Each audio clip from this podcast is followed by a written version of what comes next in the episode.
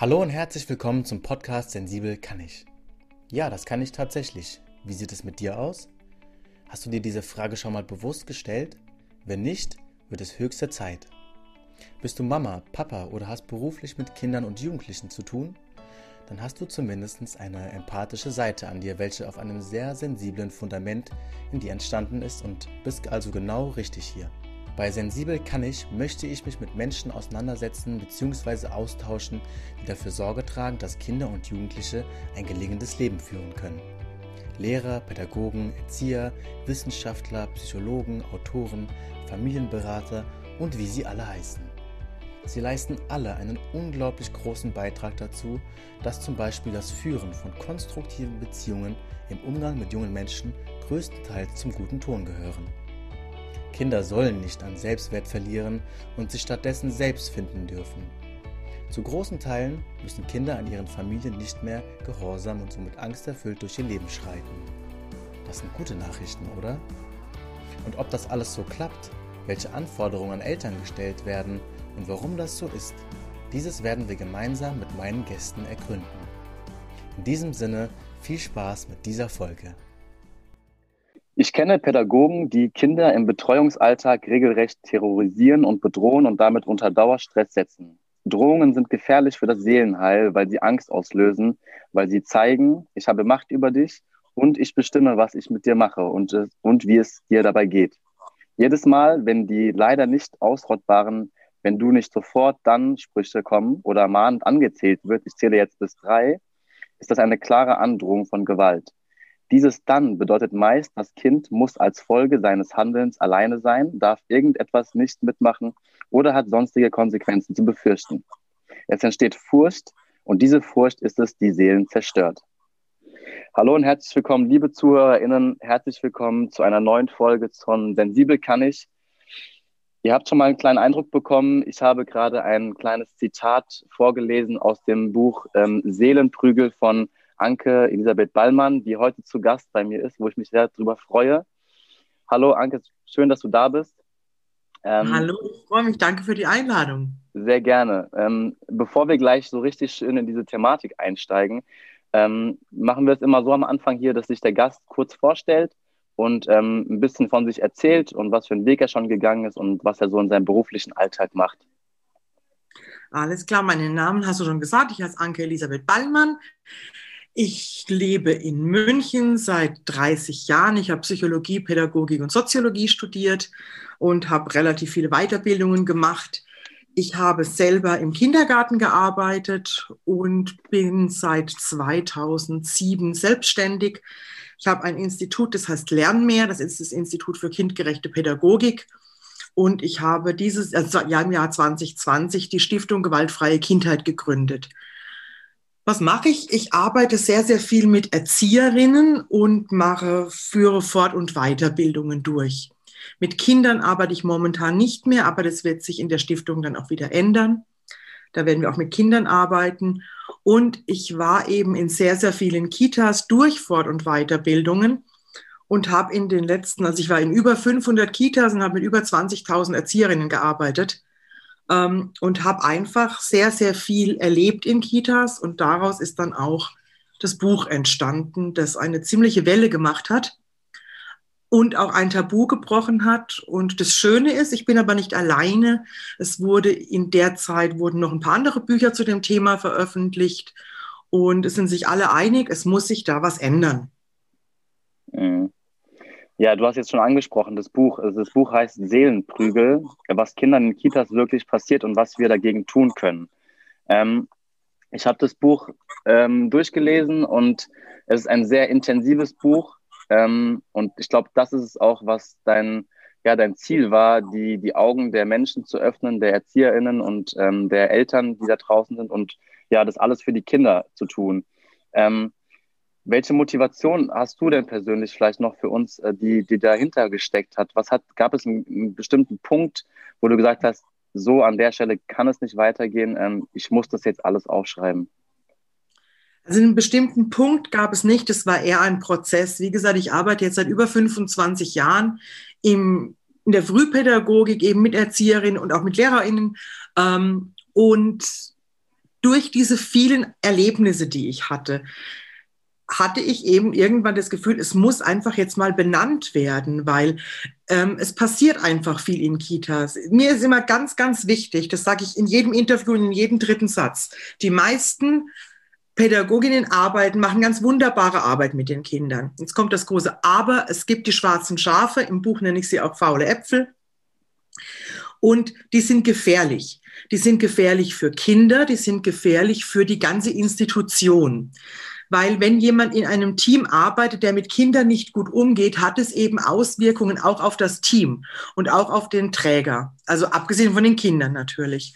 Und es ist mir einfach ein ganz, ganz tiefes Bedürfnis und ich glaube daran, was zu ändern.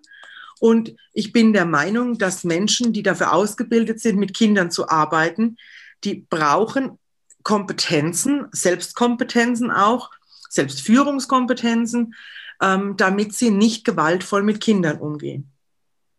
Mhm. Also insofern ist das Buch entstanden durch einen Prozess an irgendwann, habe ich mir, es kann einfach, ich schreibe es auf. Ich dachte eine Zeit lang sogar, dass ich besonders empfindlich bin und vielleicht sehr viel sehe oder sehr gut beobachte. Und dann habe ich aber ganz viel mit meinen Teilnehmerinnen in den Weiterbildungen eben auch gesprochen. Und da hat sich über die Jahre herausgestellt, dass jeder weiß, was los ist. Ähm, und es sagt nur niemand was, weil niemand möchte als Kollegenschwein dastehen oder möchte einfach auch keine Unannehmlichkeiten, keinen Streit und so weiter. Und ich weiß, dass ich eben den Mut und die Kraft habe und ich traue mich, den Mund aufzumachen. Und das war einer der Gründe. Und du hast schon gesagt, das Buch ist, wie hast du es genannt? Nee, intensiv hast du es genannt? Intensiv, ja. Ähm, das war Absicht. Ähm, ich will mit diesem Buch wirklich aufrütteln. Ich will dieses Tabu brechen. Ich will einfach zeigen, es passieren in Kitas Fehler wie überall. Und jetzt geht es eben darum, wie gehen wir mit Fehlern um. Es geht nicht darum, perfekt zu sein.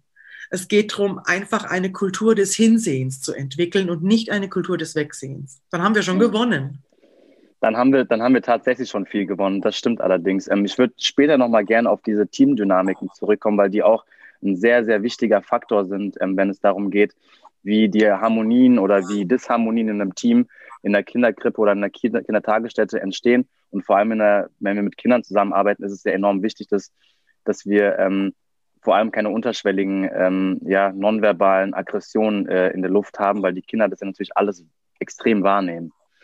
Ähm, Ganz genau. Der Fokus äh, in, in, dieser, in diesem Buch liegt ja mehr auf der ähm, psychischen Gewalt als auf der physischen Gewalt. Physische Gewalt gibt es auch in Kitas. Erst vor kurzem habe ich einen Artikel gelesen, wo eine, eine Erzieherin verurteilt wurde, lebenslänglich. Ähm, ich weiß nicht, ob du das auch mitbekommen hast. Die hat ein ähm, Kind im Schlafraum ähm, äh, erstickt. Ähm, wir wollen aber heute den Fokus auf die psychische Gewalt legen, die man manchmal nicht sehen kann, ähm, aber kannst du uns das kurz definieren vielleicht? Was ist überhaupt psychische Gewalt? Du hast es schon gesagt, psychische Gewalt ist das, was keine sichtbaren Narben hinterlässt. Wenn ein Kind geprügelt wird, oder ich meine, die, das war das Kind, die Greta, die erstickt wurde, das ist eine, also das gibt es, glaube ich, nur einmal, ja. Also ja. das Gottes Willen. Aber es gibt eben körperliche Gewalt, gibt es in Kitas verhältnismäßig wenig. Also es wird ein Kind schon auch mal gepackt an den Oberarm und so auf den Stuhl gesetzt, heftig, sowas gibt es schon. Das ist definitiv körperliche Gewalt. Oder auch beim Essen wird das Essen in den Mund gestopft. Auch das ist körperliche Gewalt. Da ist immer auch psychische Gewalt dabei.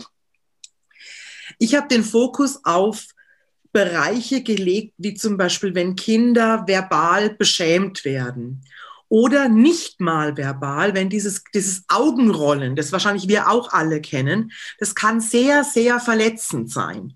Oder wenn Kinder ignoriert werden, wenn sie mit jemandem sprechen wollen. Oder wenn sie zum Beispiel Strafe sitzen müssen. Es wird auch immer noch sehr häufig gemacht. Ähm, es gibt noch Fälle, gar nicht mal so wenige, wo Kinder, die, also ganz, ich mache jetzt Anführungszeichen, weil die Hörer sehen das nicht, wo Kinder, die nicht brav sind, ähm, zum Beispiel in den Schlafraum müssen oder eben alleine irgendwo sein müssen. Und da geht's, das passiert auch in Kinderkrippen. Also bei, bei Kindern, die unter drei Jahre alt sind, die dann alleine irgendwo sitzen müssen. Ähm, oder wenn Kinder in die Hose gemacht haben und ähm, wo sie dann eben beschämt werden vor der ganzen Gruppe. Sowas ist auch ein Klassiker. Bis hin zu den scheinbar ganz harmlosen Dingen, die aber sehr verletzend sind, wenn Kinder mit anderen Kindern verglichen werden. Schau mal, der kann das schon, du noch nicht. Also diese ganzen Vergleiche. Und was auch ganz, ganz schwierig ist für Kinder, sind diese Double Binds. Wenn mhm. sie zum Beispiel jemand sagt, das hast du ja wieder super gemacht. Also da wissen jetzt Kinder nicht, was ist jetzt richtig, der, der, der, der Ton oder der Inhalt. Und also wenn Kinder verunsichert werden, zum Beispiel, weiß man auch, da gibt es einige Studien dazu, dass sie das nachhaltig ähm, beschäftigen wird, wenn es ganz ein ganz milder Verlauf, ja. Es kann aber auch sein, dass wenn jemand in seiner Kindheit oft beschämt wird, dass der massive Selbstwertproblematiken bekommt. Und das geht bis ins hohe Alter. Es gibt ganz viele Erwachsene, die zum Beispiel Prüfungsängste haben und nicht wissen, wo die herkommen. Aber wenn man sein Leben lang hört, dass man irgendwas nicht kann und nicht genug ist, dann denkt man von sich selbst einfach, dass man dass das nicht kann und nicht genug ist. Ja, ich krieg's gerade jetzt nicht mehr zusammen, aber in dem Buch erwähnst du auch eine Geschichte von, wo genau diese langfristige Problematik ähm, beschrieben wird, von einer ähm, jungen Frau, die äh, damals schon in der Kita äh, schwer verletzt, also emotional verletzt wurde und äh, das sich wie ein roter Faden durchs Leben gezogen hat. Weißt du, welche Geschichte ich meine? Es gibt, es gibt sogar mehrere Geschichten zu dem Thema, ja. aber ist, da geht es auch gar nicht um Namen. Also man weiß einfach, dass in der frühen Kindheit wird ja das meiste gelernt. Also, oder wird am schnellsten gelernt, sagen wir es mal so. Und wenn, wie, wie soll ein Kind einen stabilen Selbstwert ausbilden? Wie soll jemand an sich glauben, an den nicht geglaubt wird und der immer wieder, ähm, dem die Flügel immer wieder gestützt, gestutzt werden, rein emotional.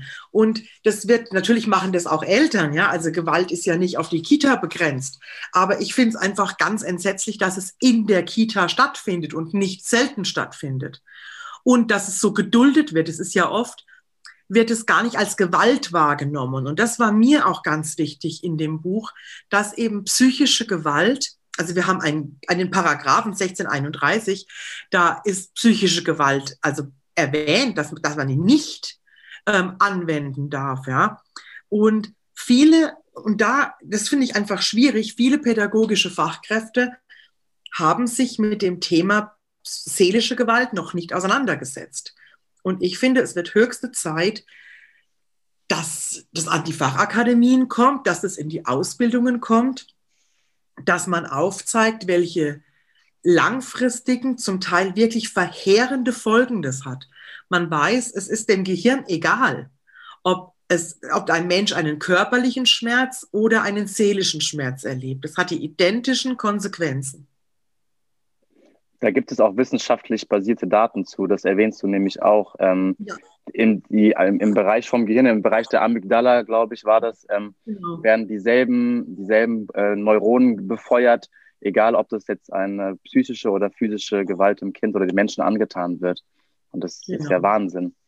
Ähm, es fängt auch, äh, es, du hast jetzt ein paar Beispiele genannt, die, die bestimmte Sätze fallen ähm, von ErzieherInnen, die ich auch schon oft gehört habe, ähm, da ich auch in dem Beruf tätig bin. Und ich glaube, vielen, vielen Menschen ist es einfach nicht bewusst, wo die Grenze ist und wo das schon anfängt, dass eine seelische ähm, ja, Misshandlung vonstatten geht. Ich würde ganz gerne, ich habe eine Geschichte ähm, hier mir rausgesucht, die würde ich gerne kurz jetzt mal vorlesen, weil die sinnbildlich dafür steht, dass es ähm, selbst mit gutem Willen auch Schaden angerichtet werden kann. Also, liebe ZuhörerInnen, hört mal bitte kurz zu.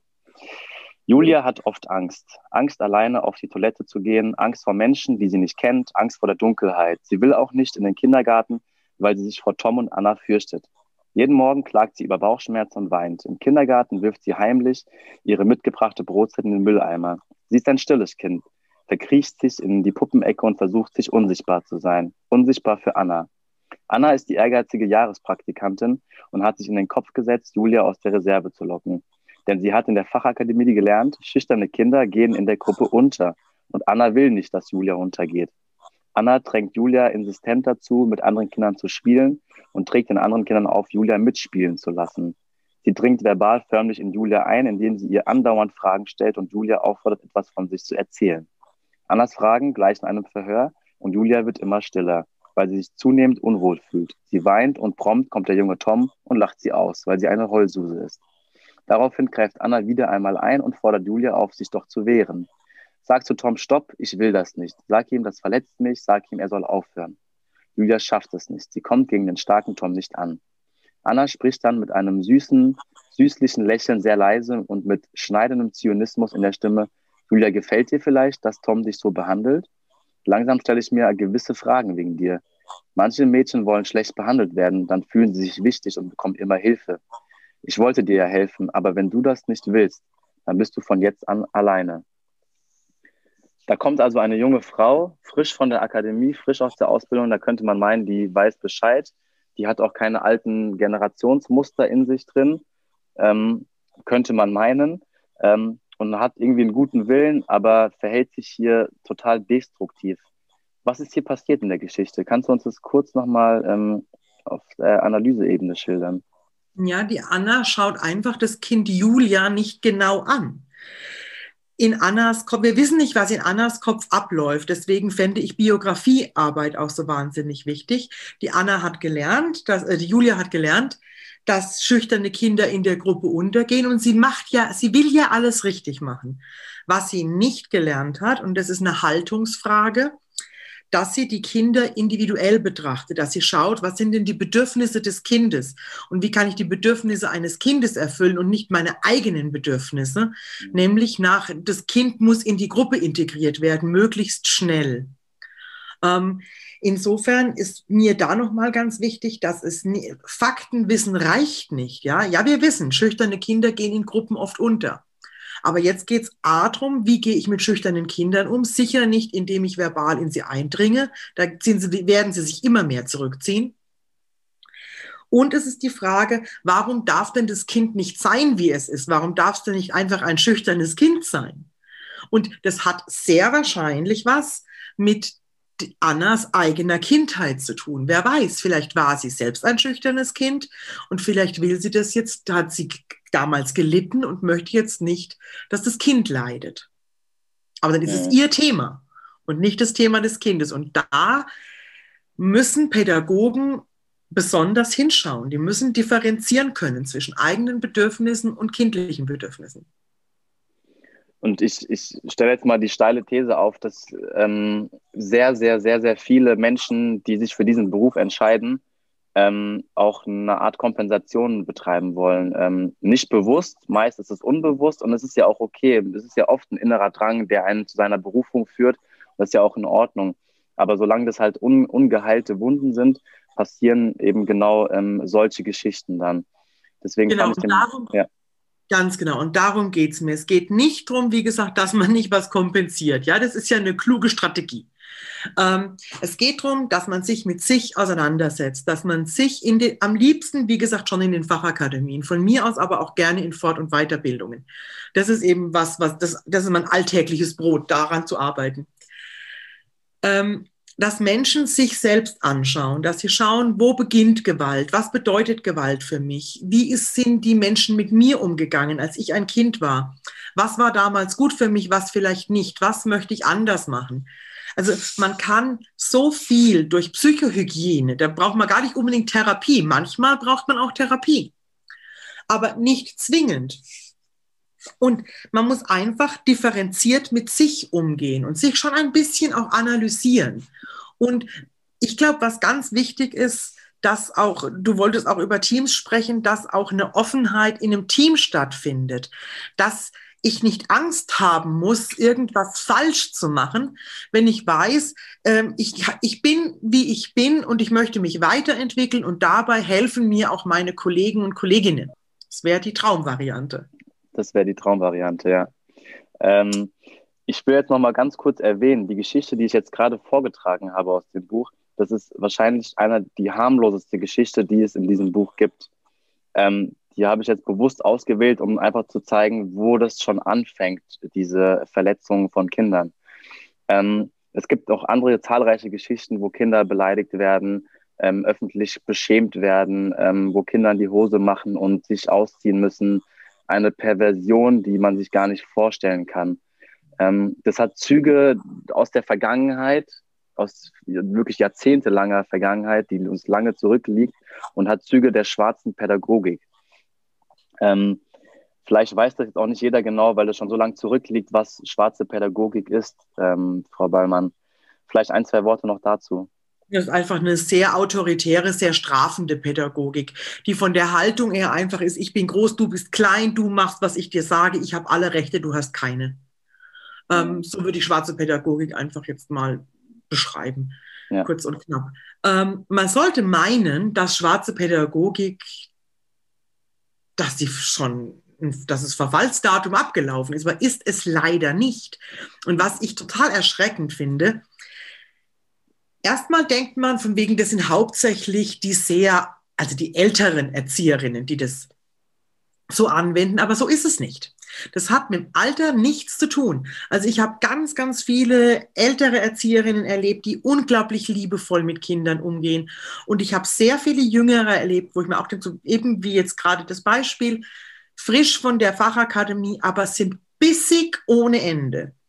Ähm, also man kann es nicht, das Alter ist es nicht. Es ist wahrscheinlich die eigene Kindheit also da vermute ich und eine mangelnde Auseinandersetzung mit auch mit dem Wert von Kindern, mit solchen Themen wie was ist ein Kind? Was braucht ein Kind? Ähm, was bedeutet würdevoller Umgang mit Kindern? Was bedeutet Bedürfnisorientierung? Und jetzt gehe ich gar nicht so weit, dass ich sage, von wegen, was bedeutet Adultismus, dass wir mal so ganz modern werden. Da sind wir noch ganz weit davon entfernt. Das wäre das Ziel. ähm, aber wir sind ja auf dem Weg. Und ich denke, es geht einfach wirklich jetzt drum. es wurde jetzt aufgezeigt, das Buch ist 2019 erschienen. Es gibt noch mindestens vier andere Bücher zu dem Thema. Ähm, wir die Welle ist, sage ich mal, die Welle ist gemacht und es ist dadurch einfach auch ein Tabu gebrochen. Und ich glaube, jetzt kann man auch so langsam, aber sicher schon Veränderungen merken, weil schon viel, mehr drüber gesprochen wird. Schau, wir machen jetzt gerade einen Podcast, den hören auch wieder Menschen.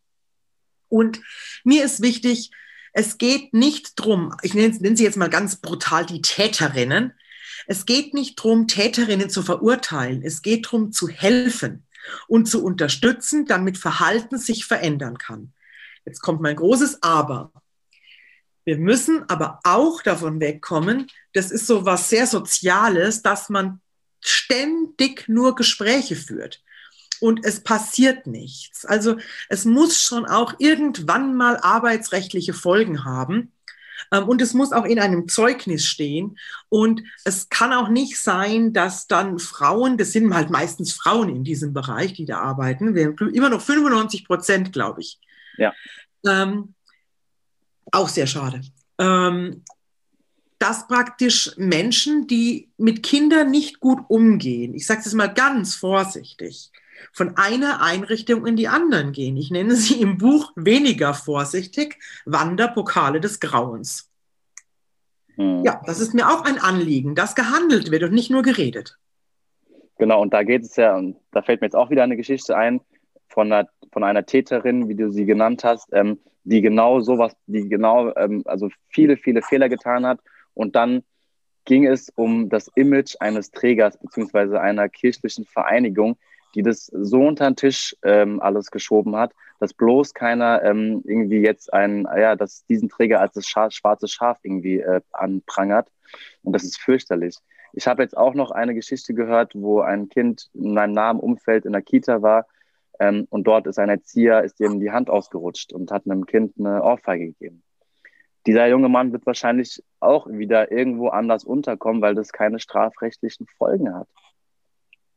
Das hätte aber jetzt sogar welche, weil das äh, körperliche Gewalt ist. Da muss man halt schauen, wird er denn angezeigt? Ne? Das macht dann wieder niemand. Ähm, aber das ist, du hast vorhin gesprochen von diesem extrem tragischen, grauenvollen Fall, wo die Greta erstickt wurde. Die Erzieherin, die die Tat begangen hat, war bekannt. Also man wusste, sie ist für diesen Job nicht geeignet und wurde halt doch eingestellt. Und sie wurde ja nicht von allen eingestellt. Andere Einrichtungen haben sie ja, also das war der Presse zu entnehmen, ob das alles so stimmt, weiß ich natürlich nicht, ähm, wurde, haben sie nicht genommen. Ne? Also das, und, und da geht's halt los. Ist, wir haben, ich weiß rechtlich immer nie, wie das heißt, diesen Zeugnisschutz, wo dann Zeugnis, äh, nicht Verweigerungsrecht, dass man Zeugnisse nicht offenlegen darf. Also dass Personalakten dürfen nicht weitergegeben werden, mhm. das wollte ich damit sagen. Und das muss halt ein Ende haben. Wenn irgendwo jemand arbeitet, der nachweislich gewalttätig Kindern gegenüber ist, dann kann es doch nicht sein, dass man das nicht erfährt. Ja. Jetzt mal eine ganz provokante Frage, weil jetzt, müsste ich, jetzt haben wir ganz viel darüber gehört, was, was schief und was Missstände sind. Ähm, ich mich würde interessieren, was, was braucht ein Mensch an Fähigkeiten, um wirklich sinnstiftend mit Kindern zu arbeiten? Und braucht es, wie zum Beispiel in der Pilotenausbildung, einen psychologischen Test, den diese Menschen durchlaufen müssen? Also ich hätte gerne einen psychologischen Test. Und zwar keinen Ausschlusstest von wegen, du hast keine Ahnung, irgendeine drohende Erkrankung oder hast eine Erkrankung, sondern einfach so den, den Check-up, wo man sieht, von wegen, da sind eventuell Gefahrenquellen. Da gibt es so Tests, diese, die Big Five testen und so weiter. Wenn dann zum Beispiel rauskommt, dass jemand einen sehr hohen Wert, einen sehr hohen Neurotizismuswert hat zum Beispiel, dann weiß man, gut, das ist der Bereich, da könnten wir genauer hinschauen.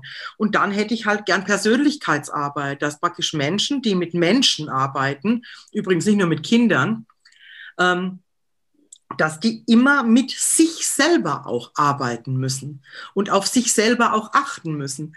Ähm, und die Frage, was braucht jemand? Also ich sage jetzt mal ganz, das Mindeste, was jemand braucht, ähm, ist eine gewisse Offenheit und ein, ein großes, liebevolles Herz.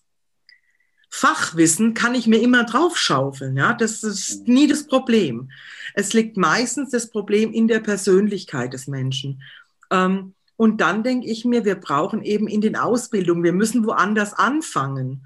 Ähm, wir müssen vielleicht einfach Menschen viel mehr auch ähm, Erfahrungen machen lassen.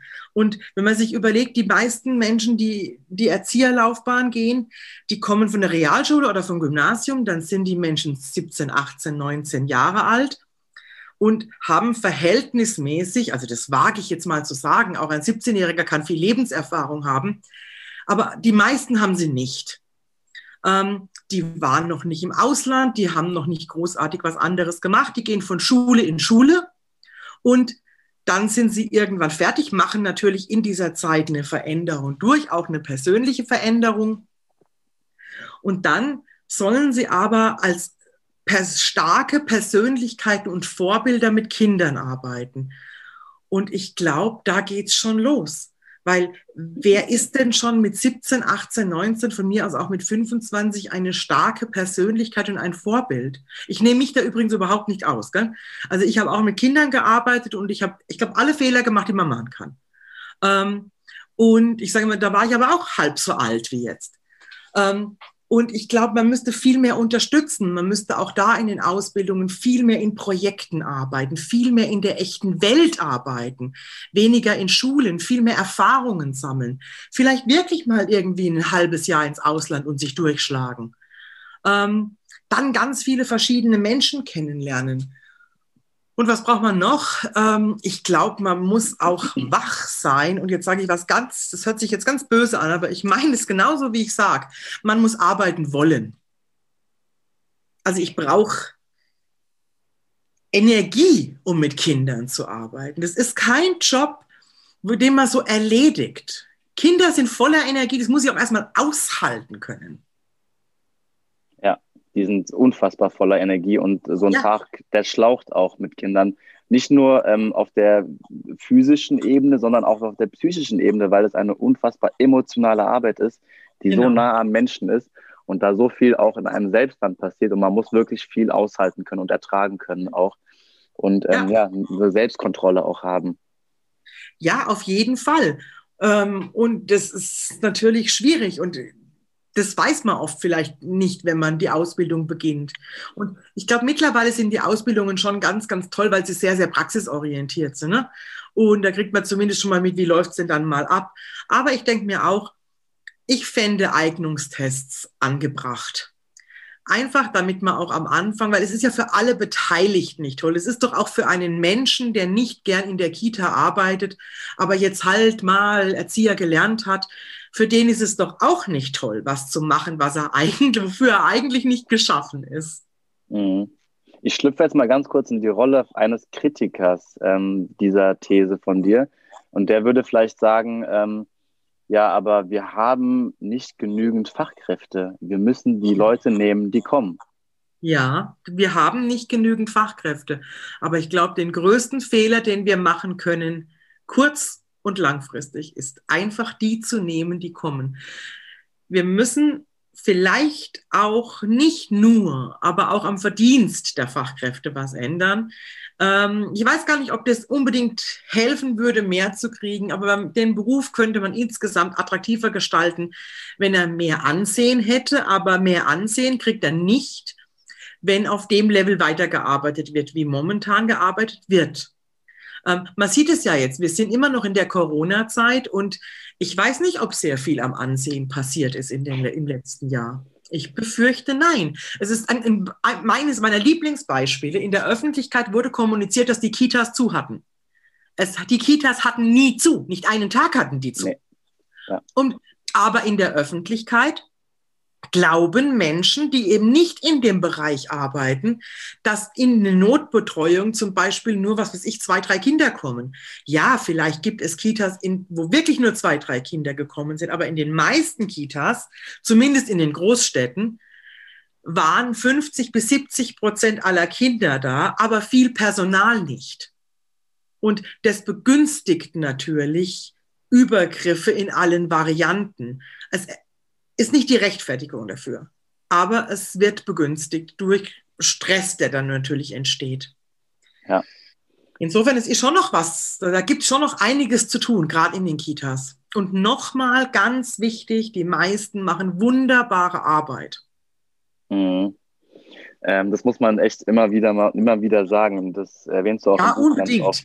Ja, weil das ist sehr, nee, nee, das ist schon sehr wichtig. Ähm, das, das stimmt allerdings, weil ich finde das Beispiel auch, dieses Bild, was du malst mit dem Apfel im Apfelkorb, nämlich sensationell, das passt nämlich. Ein Apfelkorb mit 20 Äpfeln, 19 davon sind top in Schuss und unten liegt ein extrem fauler Apfel. Und ähm, das bringt uns jetzt auch zum Team. Mhm. Ähm, nämlich ein fauler Apfel hat das Potenzial, die anderen 19 äh, anzustecken mit seinem äh, destruktiven Verhalten. Wir haben jetzt viel darüber gesprochen. Ja? Ich sage sogar gar nicht mal Apfelkorb, sondern Obstkorb, weil ich möchte gern, dass in Teams verschiedene Menschen arbeiten. Also wir haben da Obst und Gemüse drin. Aber der eine faule Apfel, der ganz unten liegt, der mit der braunen Delle, der das Schimmeln anfängt, der verdirbt das ganze andere Obst. Ja. Wenn der keine Rollen spielen würde, könnte man sagen, mein Gott, wir haben halt eine im Team, die ist halt, naja, zieh mal mit. Ja. Aber es funktioniert nicht das funktioniert ganz und gar nicht, ähm, weil diese, diese, dieser faule Apfel dann nämlich, oder diese Menschen, das ein gewisses Potenzial mitbringen, dann wirklich so ein ganzes Team ins Durch, zum Durchschütteln zu bringen. Wir haben jetzt viel darüber gesprochen, ähm, Erwachsene gegenüber Kindern, wie sie sich verhalten. Jetzt wollen wir mal gucken, was Erwachsene gegenüber Erwachsene eigentlich in so einem Kita-Team machen. Mhm. Ähm, das ist ja auch eine, eine, wichtige Ebene.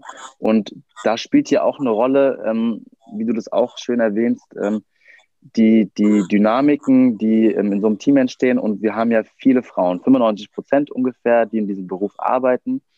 Und, und da sagst du dazu, und das finde ich auch ganz wichtig, es geht mir viel mehr darum, dass sowohl Mädchen als auch erwachsene Frauen so oft ihr Potenzial nicht ausleben, damit andere sich nicht klein fühlen und unwohl fühlen.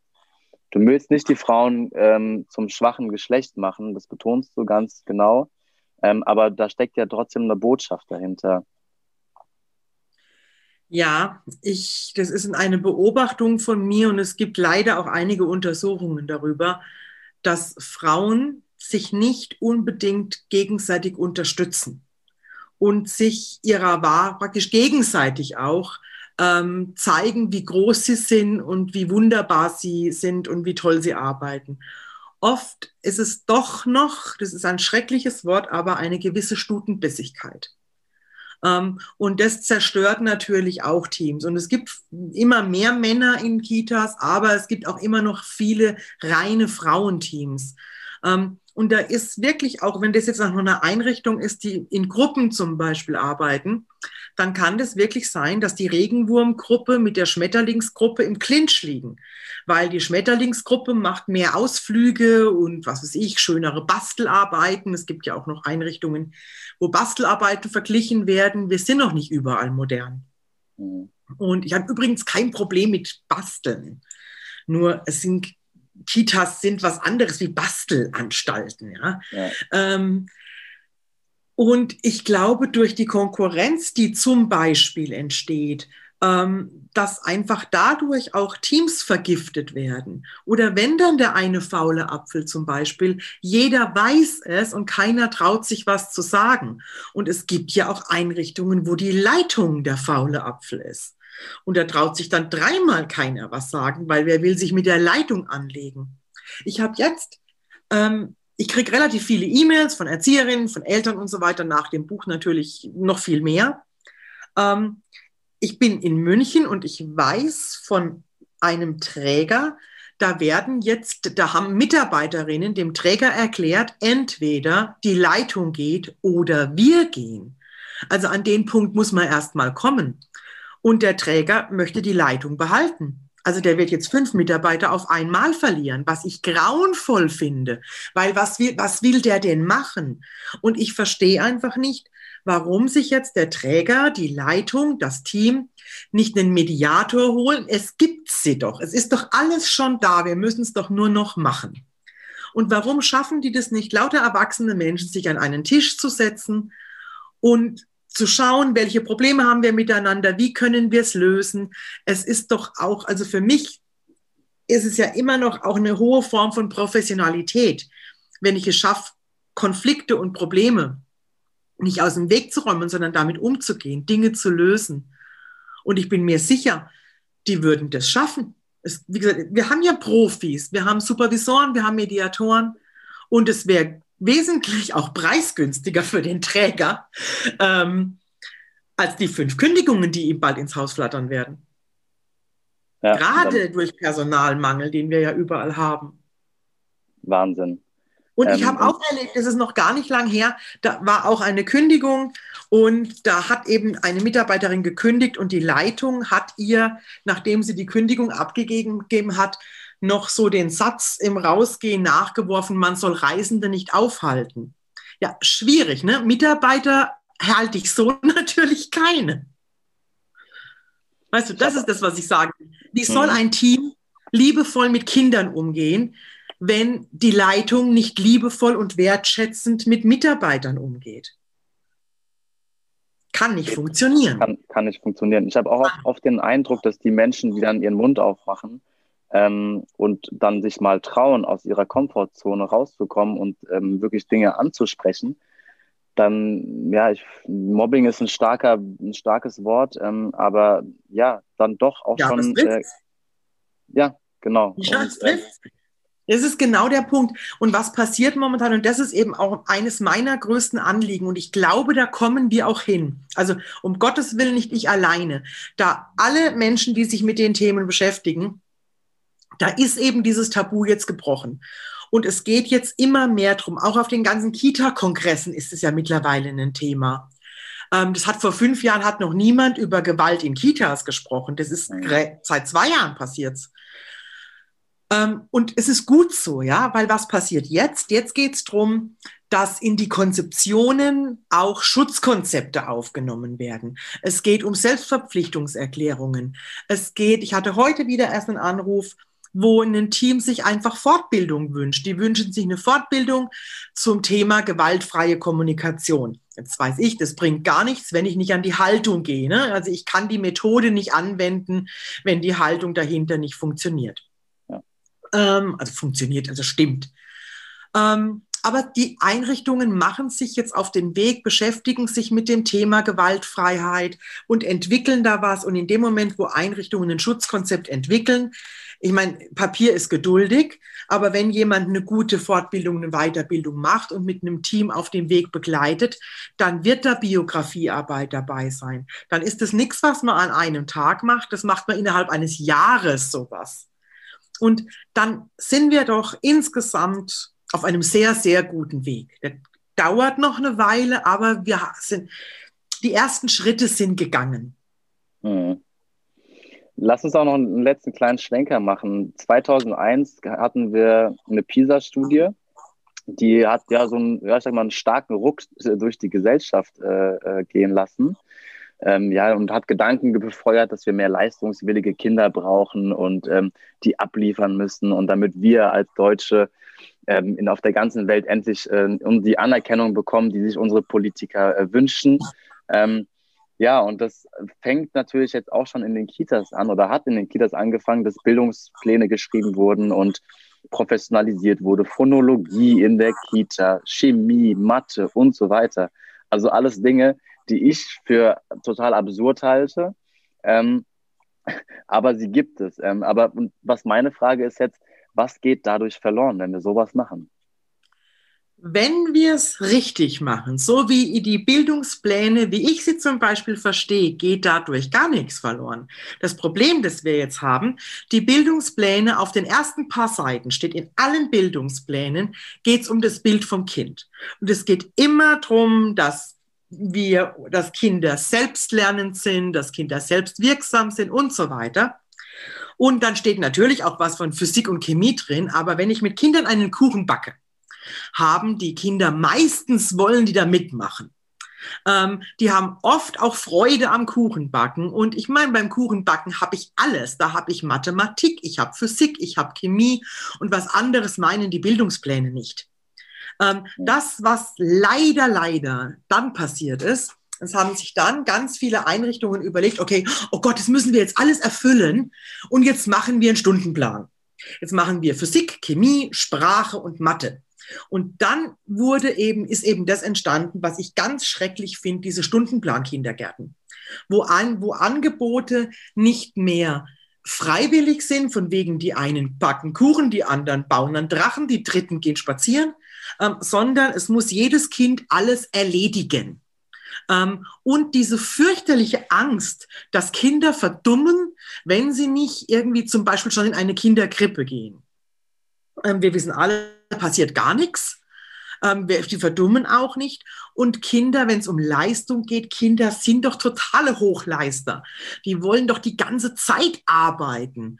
Und sie suchen sich was aus, was sie interessiert. Und dann ähm, machen die immer das, das Schwierigste, das, das für sie Schwierigste. Es gibt gar kein Kind, das irgendwie nicht an seine Grenzen geht, wenn man es lässt. Ja, also wir alle gehen lange nicht so an unsere Grenzen, wie Kinder an ihre Grenzen gehen.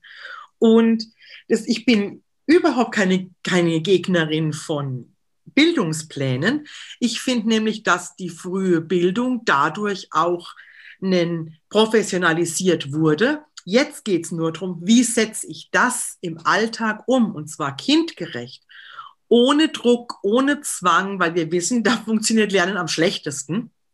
Ähm, auch da, es ist alles da. Man muss es einfach nur anwenden und nicht in Stundenplänen arbeiten. Und dann brauchen die Eltern da auch noch bitte Hilfe, weil Eltern haben jetzt Angst gekriegt. Ne? Die haben Angst von wegen, wow, mein Kind wird nicht klug genug und macht nicht Abi. Und da müssen wir auch hin. Ja, und dann macht es halt nicht Abi. Es gibt ja auch noch ein anderes Leben und Abitur sagt ja so viel jetzt auch nicht über den Menschen aus. Ähm, und sagt aus, dass er Abitur geschafft hat. Punkt. ähm, und was wollte ich sagen? Ich habe einen Faden verloren. Hilf mir. Ähm, du warst bei den, bei den äh, Eltern, die Hilfe brauchen. Ja, und zwar Hilfe brauchen im Sinne von, wie wichtig denn Spielen ist. Weil Kinder einfach über Spiel ja praktisch alles entwickeln, was sie brauchen in ihrem jeweiligen Alter. Ähm, und Spielen ist ja Lernen. Also das ist, die Kinder wissen, was sie brauchen. Wir müssen ihnen vertrauen. Und jetzt geht es darum, das wird mir ganz oft unterstellt von wegen, ja, die Kinder sollen ja bei ihnen gar nichts lernen. Ganz im Gegenteil. Die sollen so viel wie nur möglich lernen, aber auf eine Art, wie ein Kind lernt. Also kindgerechtes Lernen. Ich habe ein Institut in München, das heißt Lernmehr. Das ist das Institut für kindgerechte Pädagogik. Ähm, und es ist einfach eine, ein Kindergarten ist keine Schule und eine Krippe ist kein Vorkindergarten. Ähm, und jetzt müssen wir eben schauen, dass möglichst viele Angebote gemacht werden, ganz breit, dass die Kinder mit, mit der Welt in Verbindung kommen. Aber sie selbst entscheiden sich, mit was sie sich jetzt beschäftigen. Mhm. Und sie werden lernen, automatisch. Ja, und das, genau, Spielen ist super essentiell für Kinder und ja, ist wirklich ähm, ja auch für die Gehirnausbildung von Kindern unglaublich wichtig. Und, ja, und ähm, eben die Angebote auch. Es, es, es, ange, pädagogische Angebote sind wunderbar, aber sie müssen doch auf einer Beobachtung beruhen. Ich muss doch wissen, ähm, was biete ich denn welchem Kind an? Das hat was mit individueller Förderung zu tun. Ja. Und da freut sich doch jedes Kind. Also Kinder sind doch, wenn ich mir vorstelle, das ist ein Kindergarten und nehmen wir mal jetzt eine Einrichtung, die offen arbeitet, vielleicht so einen Werkstattcharakter hat. Ja, ist für alle was dabei. Jeder wird das entwickeln, was, was gerade dran ist. Hm. Ich, meine Beobachtung war da auch immer, dass äh, bestimmte Kolleginnen ähm, auch Angst haben, Eltern bei der Übergabe zu, mitzuteilen, dass wir heute Freispiel hatten und die Kinder ähm, ihren Interessen nachgehen konnten. Und da an der Stelle müssen, glaube ich, auch Eltern gebrieft werden. Ähm, auf Elternabenden müssen die inhaltlich aufgezeigt bekommen, was Freispiel eigentlich bedeutet. Und dass das nicht bedeutet, dass wir uns dann in die Ecke setzen und ähm, die Kinder einfach machen lassen, sondern auch dann dabei sind und beobachten und Hilfestellungen geben und so weiter und so fort. Natürlich. Ich glaube, das Schwierigste in der Pädagogik ist, ist ein Kind beim Frei, äh, wirklich beim Freispiel, nicht beim Spielen, beim Freispiel zu begleiten. Es gibt, glaube ich, wenig Dinge, die so anspruchsvoll sind. Es ist so einfach, was vorzubereiten. Mein Gott, dann nehme ich einen Tisch, lege drei Sachen drauf und dann ist mein Angebot fertig. Ja. Aber da begleite ich doch kein Kind. Ja. Okay. Wir haben jetzt ein, ein buntes Potpourri heute hier äh, an Informationen äh, rausgehauen. Ähm, viele Eltern haben vielleicht auch Sorge jetzt, ihre Kinder in die äh, Kita zu schicken. Ähm, da möchte ich jetzt einfach nochmal äh, von dir hören. Ähm, klar, ist jetzt eine rhetorische Frage. Können Eltern ihre Kinder noch in die Kita schicken und worauf können sie achten, bei Einrichtungen zum Beispiel? Ja, also Eltern können ihre Kinder immer noch in Kitas schicken. Um Gottes Willen, das wollte ich auch nie irgendwie anzweifeln. Jetzt kommt das Große. Ich muss ein großes Aber machen. Sie sollen auf ihre Kinder achten. Sie sollen schauen, wie geht es meinem Kind? Und wenn, das, wenn Kinder gern in die Einrichtung gehen und wenn sie glücklich sind, wenn sie abends abgeholt werden, ähm, dann ist wahrscheinlich alles okay. Ähm, wenn Kinder aber Verhalten verändern, zum Beispiel, wenn sie wieder einnässen, wenn sie aggressiv werden oder wenn sie sich zurückziehen, dann müssen Eltern aufpassen, weil Kinder sprechen über ihr Verhalten. Und die wenigsten Kinder werden sich verbal äußern. Und die Jüngeren können einfach noch gar nicht sagen, was so los war. Ne? Außerdem kommen Kinder immer erzählen, zeitversetzt. Ähm, und jetzt müssen eben Eltern schauen. Und wenn ein Kind zum Beispiel, das ist meine Warnung, immer einfach nicht in die Kita will, dann hat das Gründe. Ähm, und dann können Eltern sich mit den Erzieherinnen austauschen. Und ich würde mein Kind ernst nehmen. Kinder werden in meinen Augen viel zu oft nicht ernst genommen und es wird ihnen viel zu oft auch nicht zugehört. Mhm. Und vor allem auch, das hast du auch ganz, haben Sie auch ganz interessant geschildert, dass Eltern darauf achten sollen, ähm, wie Einrichtungen gestaltet sind, wie der Eingang oh ja. aussieht. Wir waren doch schon beim Du. Ähm, ja, ja, ja, ich glaube, dass Eltern ähm, sich auf ihr Bauchgefühl verlassen können. Ich habe es im Buch folgendermaßen beschrieben.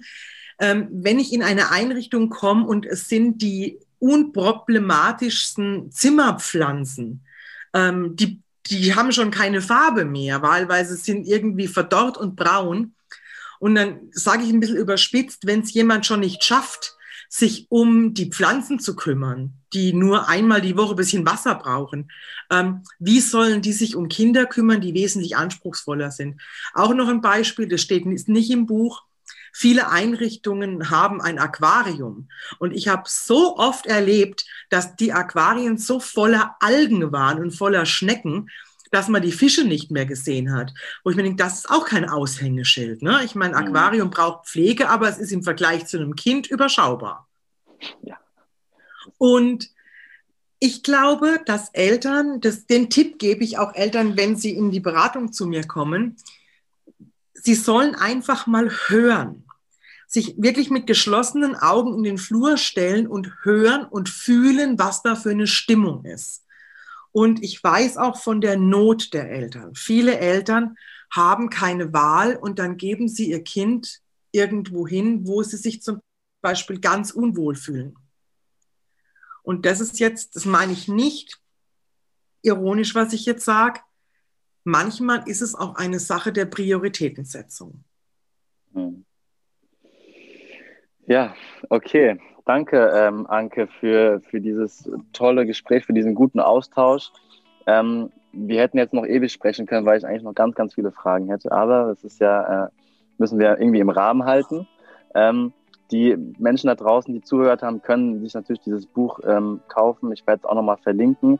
Seelenprügel, was Kinder in Kitas wirklich passiert und was wir dagegen tun können. Ein wirklich fantastisch und intensives Buch. Zum Abschluss überlasse ich immer dem Gast das letzte Wort. Ähm, was hast du noch für unsere Zuhörer? Ich verabschiede mich schon mal und ähm, bitteschön.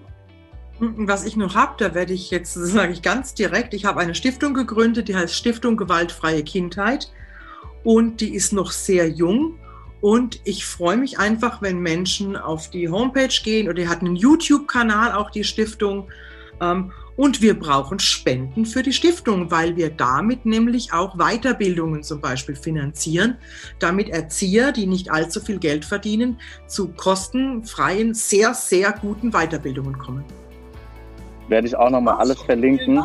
Und das war's dann schon. Also vielen Dank nochmal. Ähm, liebe ZuhörerInnen, bis zum nächsten Mal. Macht's gut. Danke für dieses Gespräch, liebe Anke. Wir haben heute ein Thema behandelt, vor dem sich viele Beteiligte zu viele Jahre gedrückt haben. Nochmals möchte ich betonen, dass ca. 90% der Fachkräfte gute Menschen und gute Pädagogen sind. Trotz muss uns bewusst sein, dass es diese sogenannten faulen Äpfel gibt und wir diese in die Schranken verweisen müssen. Zum Wohle der Kindheit ist es unsere Pflicht, immer aufmerksam zu sein und seelische Verletzungen dort zu unterbinden, wo diese Kindern auf Dauer die Möglichkeit nehmen, ein gesundes und vor allem gelingendes Leben führen zu können. Ich empfehle nochmals dieses außerordentlich intensive Buch von Anke Ballmann, das auch mir in vielen Punkten die Augen geöffnet hat. Auch wenn es kein Buch ist, das einem große Freude bereitet, zeigt es aber genau auf, welche Missstände es gibt und was wir als Beteiligte dagegen tun müssen. Vor allem müssen wir darüber sprechen und das Tabuthema zum Hauptthema machen. Es ist unsere erwachsene Verantwortung, die uns dazu nötigt. In den Shownotes verlinke ich nochmal alle wichtigen Informationen zu meiner heutigen Gästin und ihren wichtigen Projekten. Vielen Dank fürs Zuhören. Bis zum nächsten Mal, mach's gut, ciao.